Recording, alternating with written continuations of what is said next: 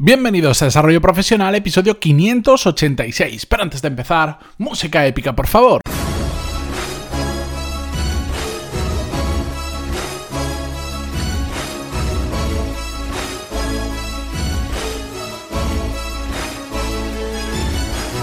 Muy buenos días a todos y bienvenidos un viernes más a Desarrollo Profesional, el podcast donde hablamos sobre todas las técnicas, habilidades, estrategias y trucos necesarios para mejorar cada día en nuestro trabajo.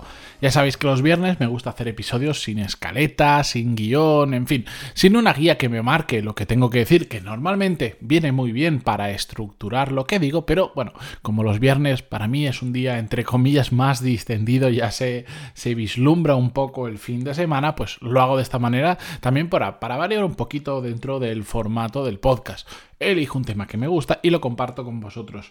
Normalmente suelen ser temas Mm, que por algún motivo, porque lo he hablado con otras personas, porque me ha dado por pensarlo, porque lo he estado leyendo, porque he estado trabajando sobre ello, por lo que sea, pues las últimas semanas he estado reflexionando sobre ello. Y justo hoy tenía otro tema que lo dejaré para la semana que viene, pero hoy... Em, eh, ayer mismo, el jueves, antes de grabar este episodio, estaba. Em, me acordaba de una situación que me pasó a nivel profesional que quería compartir con vosotros sobre relacionado un poco con el tema de las segundas oportunidades.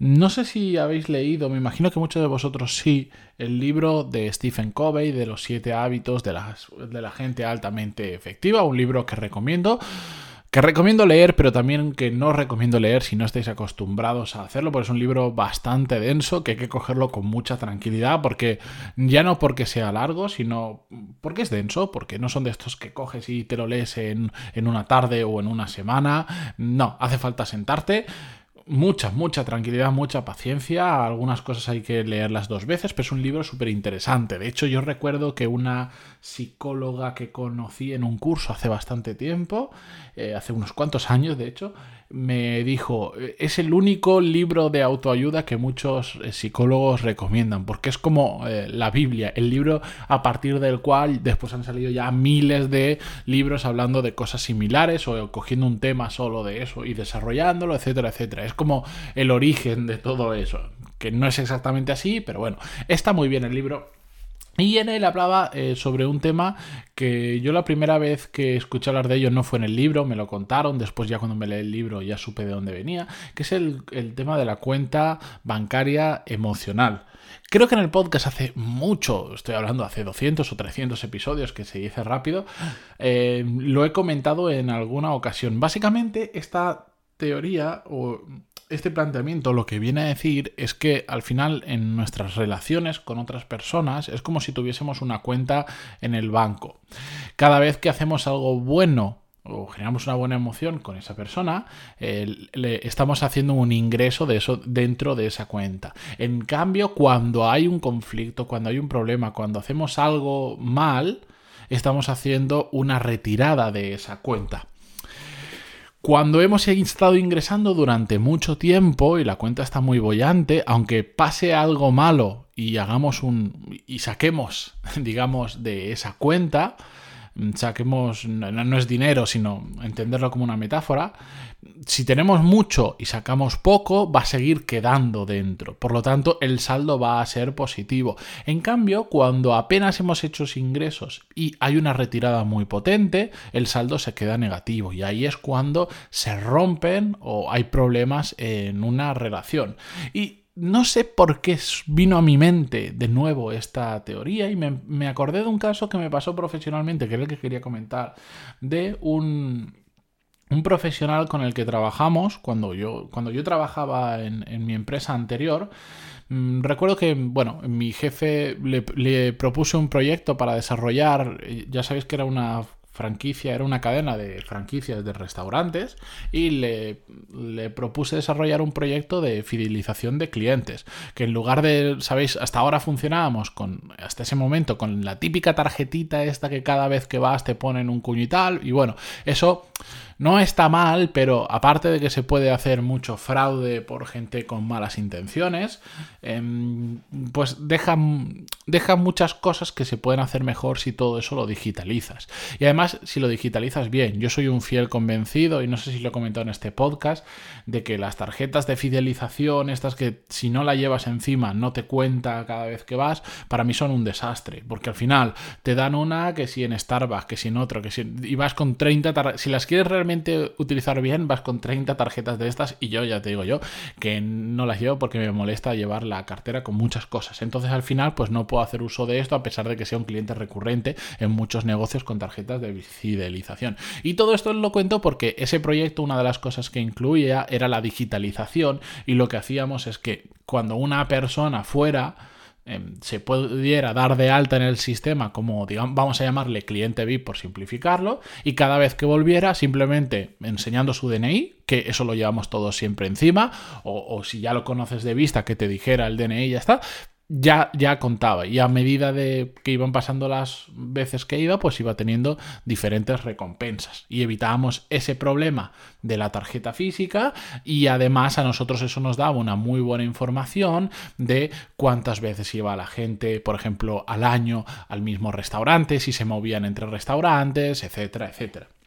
Bien, este, todo esto, eh, gran introducción os lo cuento porque para desarrollar este esto que era, era muy simple, em, queríamos empezar por una versión muy simple, después ya pues se haría más complejo si era necesario, pero em, yo propuse a un profesional que yo conocía, que me había desarrollado una página web hace unos años y que yo había quedado contento, no que dijera, oh, qué maravilla y tal, pero bien. A esta persona, pues le llamé, hicimos reuniones, eh, hubo mucho trabajo para definir qué era lo que queríamos exactamente, que lo entendiera, porque normalmente en estas cosas, entre lo que tú quieres y lo que la otra persona entiende y lo que la otra persona termina haciendo, suele ser bastante diferente por falta de comunicación, básicamente. Entonces, bueno, eso lleva mucho tiempo hacerlo bien. La cuestión es que esta persona empezó a desarrollarlo, de hecho, cobró bueno, nos cobró inicialmente una parte y a las diferentes entregas de las diferentes partes iba cobrando lo siguiente. De hecho, cobró, no sé si dos partes y de repente desapareció de la faz de la Tierra durante, no sé, un mes, por ejemplo cuando era un desarrollo corto, no estamos hablando de un proyecto de un año. Era un desarrollo corto y no contestaba ni al email ni al teléfono y por más que intentaba hacerme con esta persona no, no podía. Al final me terminó contestando y bueno, me fue dando largas, me dijo que sí, que había tenido un problema, que, pero que, que seguía con ello, etcétera, etcétera. Ya empezamos a acumular bastante retraso hasta que un día, eh, después de insistirle y de que siguiera poniéndome excusas, pues le tuve que decir que, que, lo sentía mucho, pero que no íbamos a continuar con el desarrollo con él, porque simplemente no es que no estuviera no es que no estuviera cumpliendo los plazos, sino que se estaba pasando una barbaridad y tampoco nos generaba ningún tipo de confianza el hecho de que desapareciera, de que hubiéramos visto bastante poco de lo que había hecho y de que, cuando nos contestara al teléfono o al email lo contestara de determinada manera.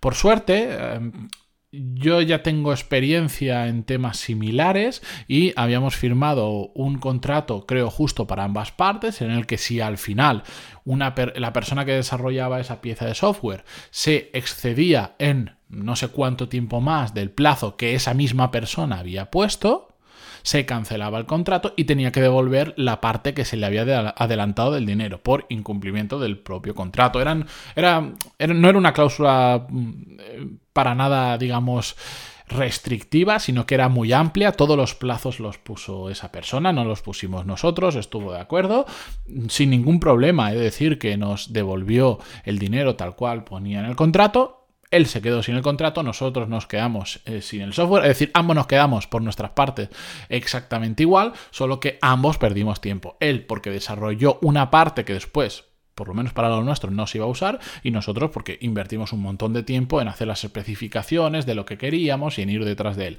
La cuestión es que em, en, más adelante, a lo largo de mi carrera profesional, han ido surgiendo más oportunidades de hacer piezas así muy pequeñitas de software, donde esa persona, yo lo sé, porque he trabajado antes con él, sí que las puede hacer y es, y es buena. Y de hecho es una muy buena, es una muy buena persona, una bella persona. Pero al final nunca más he volvido a contar, perdón, nunca más he vuelto a contar con esa persona. ¿Por qué? Porque mi cuenta bancaria emocional, como diría Stephen Covey, estaba en números rojos. Él había hecho varios ingresos inicialmente haciendo buen trabajo, pero hizo uno muy gordo y eh, se quedó en negativo.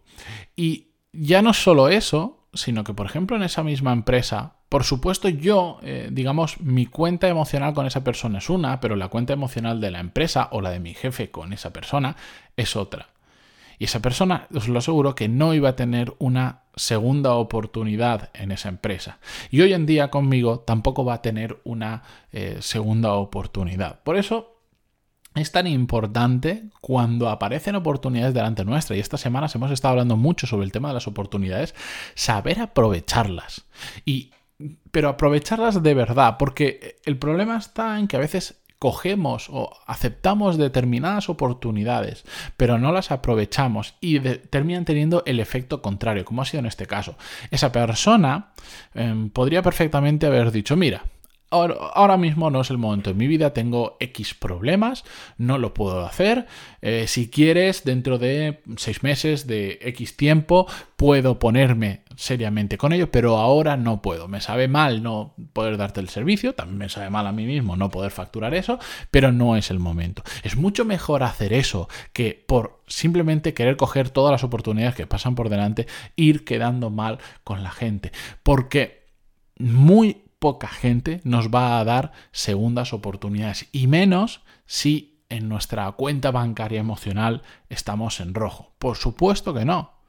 Y esto mismo, esto es un ejemplo muy tonto que nos pasó con esa persona, pero que, que, me ha pasado a lo largo de mi carrera profesional con muchas otras personas que al final te terminan defraudando. Que mm, a la primera, bueno, pues dices, mm, la primera impresión puede ser mejor, puede ser peor, pero le das una segunda oportunidad y, y a veces te arrepientes de esas segundas oportunidades. Por eso yo creo que, salvo que esté muy justificado, Normalmente las primeras oportunidades son claves para definir el resto de relación profesional con una persona. Mm, cada día soy más convencido de que las segundas oportunidades solo se tienen que dar en momentos muy concretos, muy concretos y cuando hay una justificación suficiente para darlas. Porque en mi experiencia, en las segundas oportunidades que se han dado, que significa que viene de una primera oportunidad que no ha sido cumplida al 100% o que no ha sido satisfactoria al 100%, suelen terminar en fracaso, porque mm, el modus operandi de las personas no suele cambiar mucho. Y si la primera vez lo han hecho mal por un motivo determinado, es muy probable que la segunda vez ese motivo se repita o de alguna manera se ocurra de una forma similar. A la gente le cuesta mucho cambiar, a la gente le cuesta mucho entender que a veces son pequeños detalles los que cambian la relación profesional con otra persona o con otra empresa y para caso el que os he contado.